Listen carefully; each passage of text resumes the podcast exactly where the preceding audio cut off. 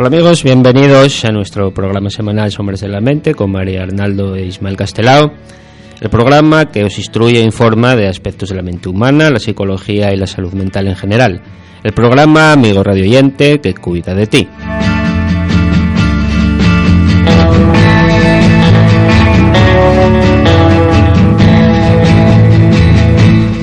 Hoy hablaremos de un tema muy interesante que es mm, cómo dejar de estar a la defensiva. María nos trae un tema muy interesante que es de las somatizaciones y además eh, pondremos un tema musical. En este caso, pues vamos a escuchar un tema del compositor Isaac Albeniz.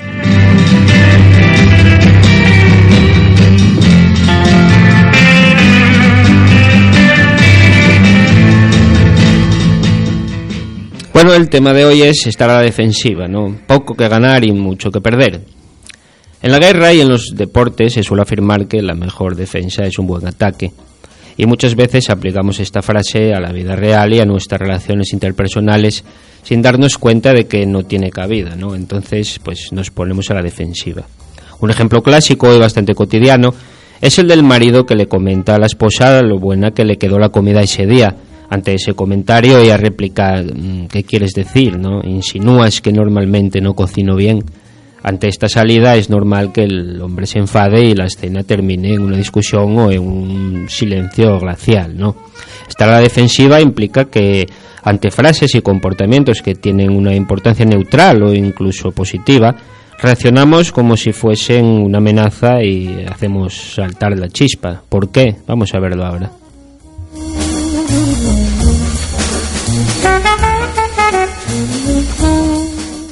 ¿Cuáles son las razones que nos llevan a adoptar una actitud defensiva?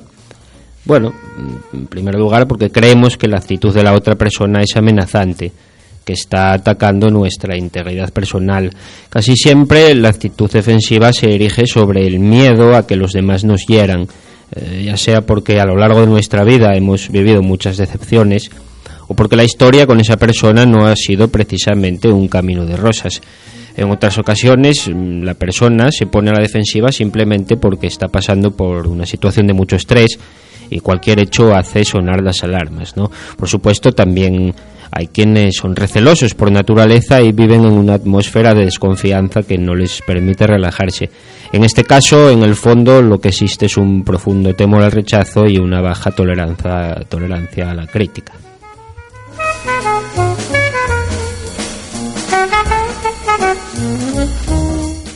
Hay otros casos en los cuales la persona adopta una postura defensiva porque pretende proteger determinado espacio que considera íntimo y que no está dispuesto a ceder.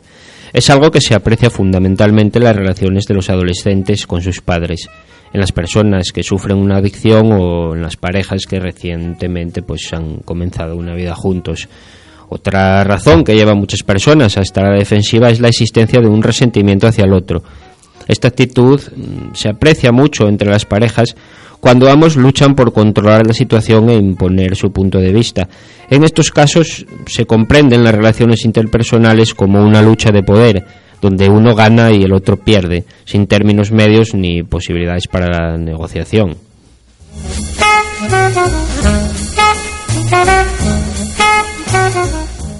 En el fondo, la actitud defensiva esconde a una persona insegura Además envía la señal de que somos cerrados de mente y respondemos de manera exagerada y emocional ante las situaciones, lo cual no nos ayuda a construir relaciones sanas ni en el ámbito privado ni en el profesional.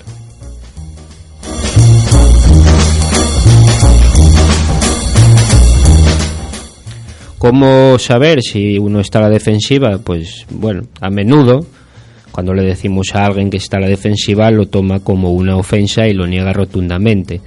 De hecho, solemos adoptar esta actitud sin darnos cuenta porque, bueno, estamos demasiado sumergidos en la historia que gira en nuestra mente, por lo que no logramos ver con claridad lo que sucede en el mundo real.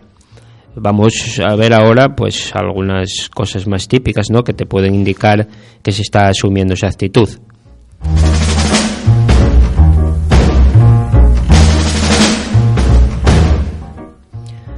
Si empiezas a hablar rápidamente sin darle tiempo a la otra persona a explicar sus puntos de vista, pues estás a la defensiva.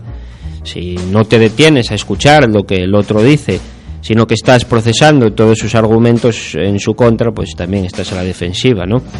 Si utilizas justificaciones que no son del todo ciertas, pero que eliminan tu cuota de responsabilidad en el asunto, pues también, ¿no? Si percibes que la otra persona es un enemigo a derribar, pues lo mismo, ¿no? Y así tenemos pues unas cuantas más, ¿no? Haces de la palabra pero tu vocablo favorito de manera que la mayoría de tus frases comienza con ella o respondes a una crítica a una crítica personal escudándote detrás de los errores de los demás y siempre comparándote con ellos. También esta es una posición típica. Usar el sarcasmo para devaluar a la otra persona o no, no, no, pides explicaciones cuando no comprendes el mensaje, sino que interpretas lo que el otro quiere decir, también es un caso típico, ¿no? O te sientes continuamente tenso o irritado como si la vida cotidiana fuera una lucha. Pues bien, estar a la defensiva es una señal de que necesitas detenerte en el camino y revalorar cómo has llegado a ese punto. Esa actitud te limita como persona y afecta a quienes están a tu alrededor, porque siempre terminas atacándolas. Puedes recordar esta frase, digamos, obvia, humorística, pero llena de razón, ¿no? Que es la mente es como un paracaídas porque trabaja mejor cuando está abierta.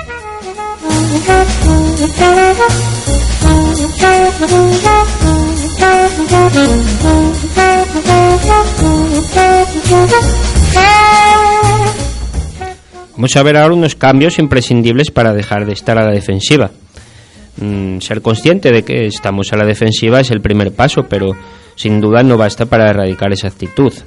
Por tanto, es importante que estés dispuesto a cuestionarte si realmente logras algo con esa actitud o si al contrario es un obstáculo para tus relaciones interpersonales y tu crecimiento.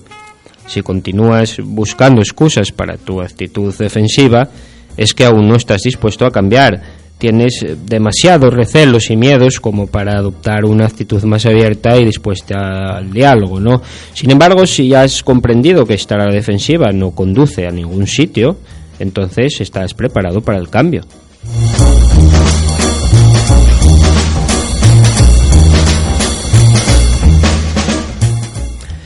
¿Cómo dejar de estar a la defensiva? Bien, asume, asume, un verbo estupendo, ¿no? Asume que las personas no son adversarios.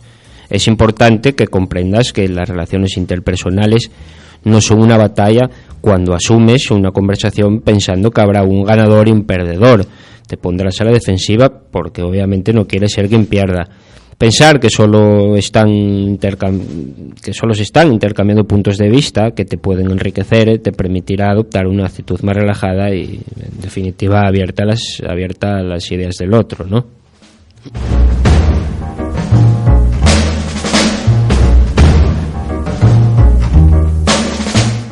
Cuando no comprendas el mensaje, pues pregunta. No te bases en suposiciones porque éstas se sustentan en definitiva en tu visión del mundo, ¿no? que no siempre coincide con la de la otra persona. Cuando no entiendas alguna frase o un comportamiento te resulte extraño, en vez de sacar conclusiones, pregúntale a la, a la, a la otra persona ¿no? que ha querido transmitir.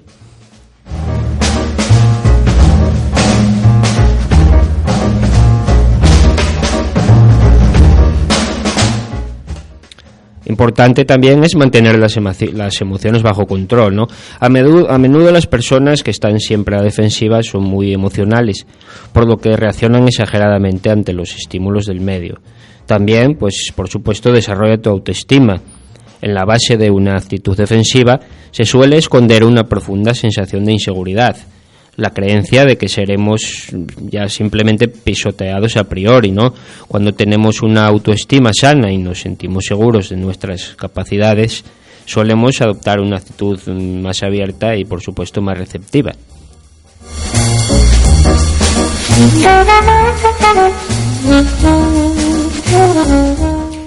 Tómate las críticas como oportunidades para mejorar las personas que están a la defensiva a menudo les temen a las críticas porque las comprenden como si fuera un ataque a su integridad. Es cierto que hay personas que no saben expresar asertivamente una opinión negativa, pero puedes pasar por alto el cómo lo dice para centrarte en el mensaje. ¿Tiene el mensaje algún valor que te permitirá subsanar un error y crecer como persona? Esta es la pregunta clave, amigo.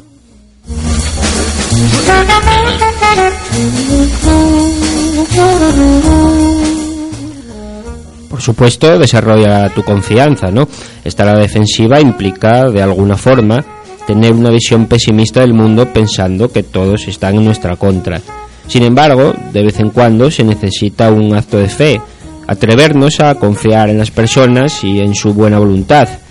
No se trata de asumir una actitud simplista y bonachona, sino simplemente de darles la oportunidad de que expresen realmente quiénes son y qué quieren, sin que les cortemos las alas eh, antes de que hayan volado, ¿no?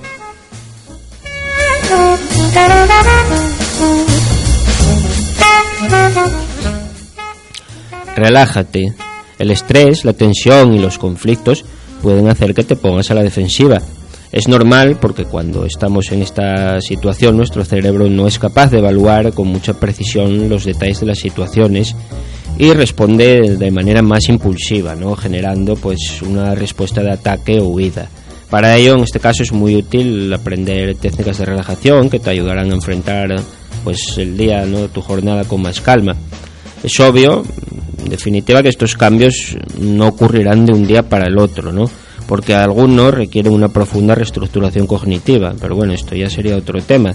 No obstante, si te mantienes atento a tus respuestas y aprendes a controlar ese primer impulso de atacar y rebatir los argumentos del otro, poco a poco irás adoptando una actitud más abierta al diálogo, lo cual, sin ninguna duda, solo te puede traer beneficios.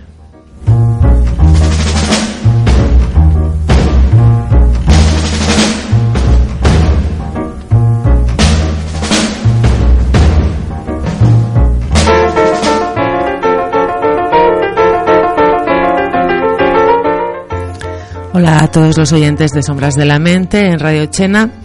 Hoy voy a hablaros de las somatizaciones, eh, de cómo el cuerpo y la mente es una, una vía de doble dirección.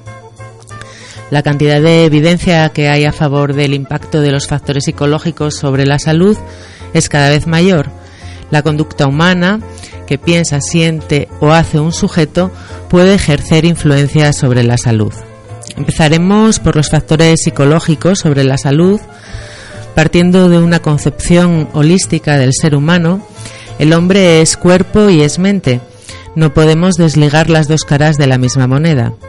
Estos dos factores están íntimamente relacionados y la alteración de uno de ellos conlleva paralelamente la afectación del otro.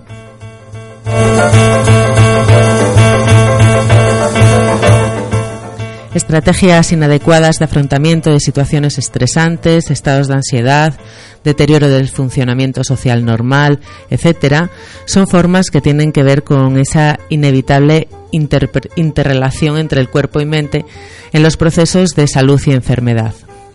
¿Qué es la somatización? Pues bien, la somatización es el idioma con el que las personas con problemas emocionales y psicosociales articulan su malestar a través principalmente de los síntomas físicos, para los que no se encuentra una explicación médica suficiente, o si la hay, los signos encontrados no son en ningún modo proporcionales a las quejas del sujeto.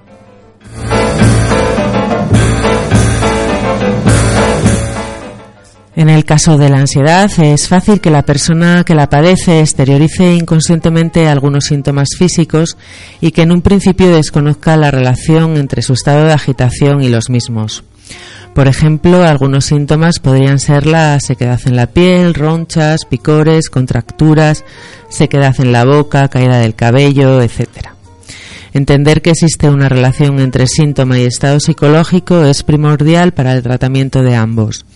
Existen muchos problemas musculares como contracturas cervicales, pinzamientos, tendinitis, originados principalmente por un estado psicológico de estrés o de ansiedad. La fisioterapia trata los síntomas, la inflamación y el dolor, pero no trata el origen del problema. Así pues, el tratamiento físico exclusivo fracasa ya que el factor desencadenante persiste.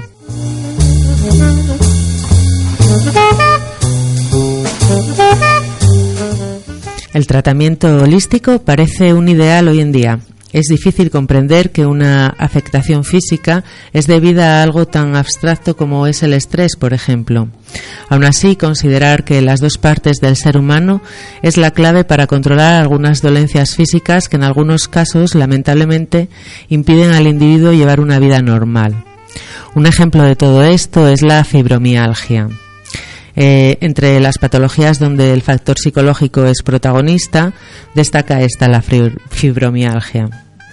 Este trastorno crónico afecta mayoritariamente al sexo femenino, se manifiesta mediante unos puntos concretos de dolor muscular y fatiga. La etiología es desconocida y sus síntomas empeoran en los momentos de más agitación o ansiedad. Su tratamiento es complicado ya que las personas que la padecen se sienten incomprendidas por la sociedad al no haber unos signos biológicos que, demuestren su existencia. Y dicha incomprensión aumenta el estado de tensión emocional al que están sometidas. Como resultado, la tensión empeora los síntomas psicosomáticos, dolores en múltiples puntos del cuerpo y esto contribuye al empeoramiento psíquico de la mujer en su mayoría, es decir, al estado anímico y a la ansiedad. Así pues, la interacción entre cuerpo y mente es una doble es una vía de doble dirección. No solamente pueden contribuir los factores psicológicos al inicio o al agravamiento de una amplia variedad de trastornos físicos, sino que también las enfermedades físicas pueden afectar al pensamiento de una persona o a su estado de ánimo.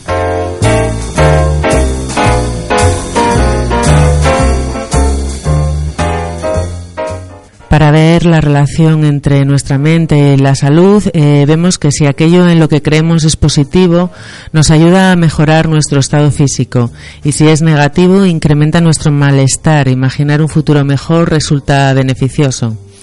Cuando estamos absortos imaginando, por ejemplo, una fantasía sexual, nuestro cuerpo puede responder como si estuviera teniendo esa experiencia. La mera suposición anticipada de un encuentro hostil puede hacer subir la presión sanguínea. Conjeturar una situación que nos provoca temor acelera nuestro ritmo cardíaco. Estos ejemplos muestran que la relación entre lo que proyectamos en nuestra mente y la respuesta fisiológica y corporal es evidente. Del mismo modo, cuando suponemos que algo ocurre, nuestro cuerpo responde como si estuviera sucediendo en realidad. Si cambiamos lo que imaginamos por algo más positivo, podemos influir directamente en la situación.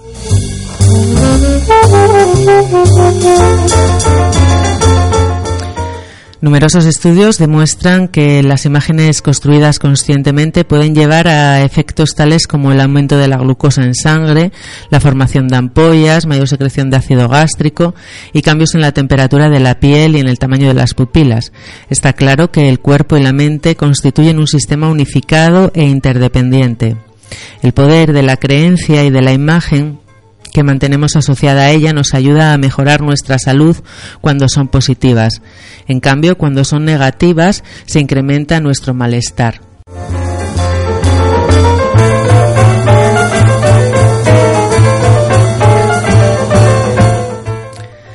Unas alternativas pueden ser el esfuerzo creativo. A veces recurrimos a recuerdos negativos de situaciones que hemos vivido que nos hacen mantener una visión nociva de lo que puede ocurrir.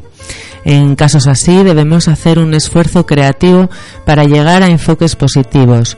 Podemos lograrlo descubriendo en nuestro pasado experiencias de superación y recurriendo a ellas, o bien imaginando un futuro mejor. Esto tendrá consecuencias saludables en todos los niveles, mental, corporal, emocional y relacional. Otra alternativa, alimentar la confianza. Los medicamentos actúan en ocasiones con un efecto placebo.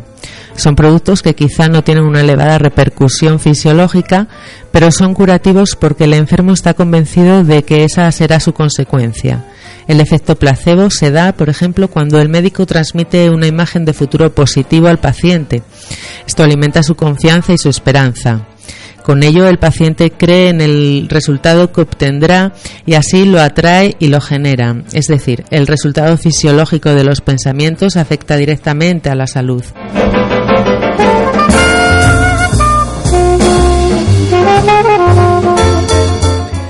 El creador e impulsor de la indagación apreciativa, en uno de sus artículos sobre la imagen positiva, acción positiva, afirma que la respuesta placebo es un proceso fascinante y complejo en el cual las imágenes proyectadas, tal como se reflejan por, un, por una creencia positiva en la eficacia de un remedio.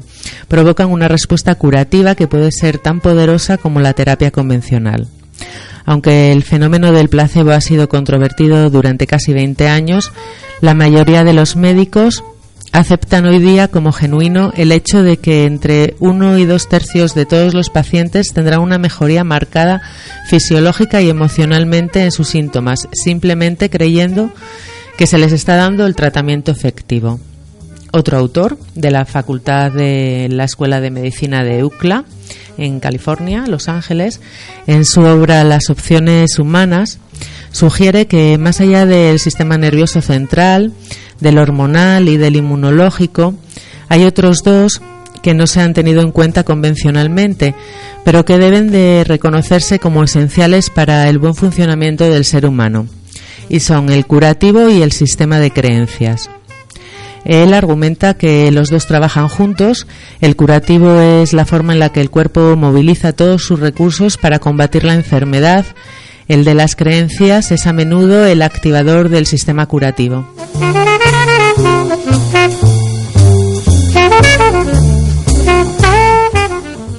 La investigación en muchas áreas confirma este punto de vista y muestra que las respuestas placebo no son místicas ni inconsecuentes y que las respuestas mentales y psicofisiológicas pueden ser canalizadas a través de más de 50 mensajeros moleculares neuropéptidos que enlazan los sistemas nervioso, endocrino, autónomo y central. Por eso la prescripción sería un poco la siguiente Apreciar el hecho de estar vivo, la actitud de agradecimiento y aprecio genera bienestar y ello contribuye a una mejora vital. Visualizar el futuro con las vértebras restablecidas en su altura y flexibilidad normal. Visualizarse en una situación positiva que puede ser meditar, estar con unos amigos sin prisa, leer, gozar del silencio, etcétera explicar los beneficios eh, de esa situación inesperada e indagar sobre ellos, así reforzar lo bueno y lo positivo, manteniendo un tono vital, mental y corporal. Las preguntas se centran en qué puedo aprender de esta situación o qué puedo descubrir de mí misma. En esencia, aplicar la indagación apreciativa que se centra en los aspectos que fortalecen la energía, la vitalidad y el bienestar de un sistema, sea este un cuerpo, un grupo, una familia o una organización. En todo aquello que da sentido a la vida y vitalidad al, del cuerpo.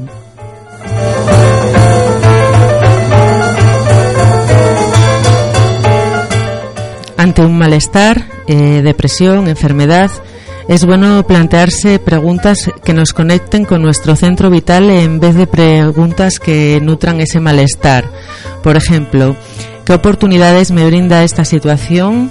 En lugar eh, de preguntarnos eh, qué me estoy perdiendo por culpa de esta situación.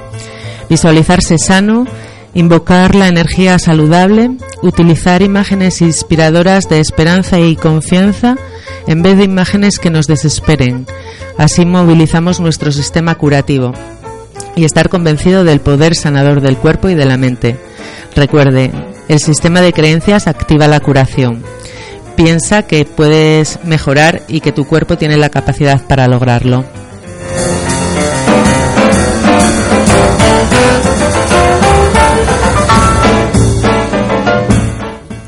Con esto y con el tema musical que nos va a presentar Ismael, pues vamos a despedir el programa de la semana. Eh, agradecer a Olvido, como siempre, la colaboración en los mandos. Recordaros que estáis escuchando Radio Chena en FM 105.8 y que podéis escucharnos en la plataforma iBox. Hasta la semana que viene.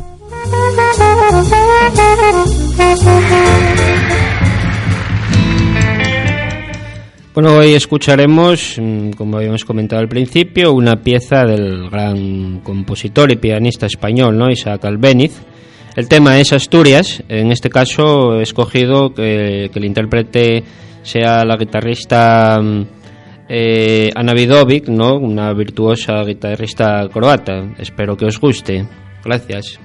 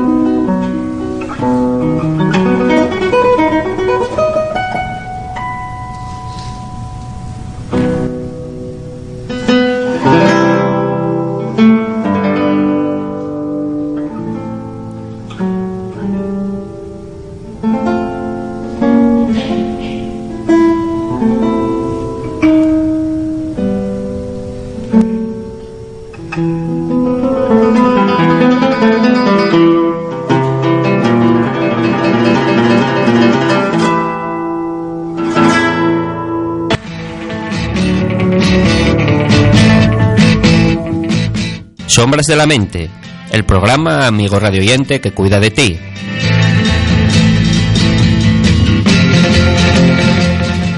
Si tienes curiosidad y quieres conocer aspectos interesantes de temas relacionados con nuestra forma de pensar, con nuestra forma de actuar y de sentir, y de qué herramientas disponemos para enfrentarnos al mundo, este es tu programa, Sombras de la Mente, con María Arnaldo Ismael Castelao.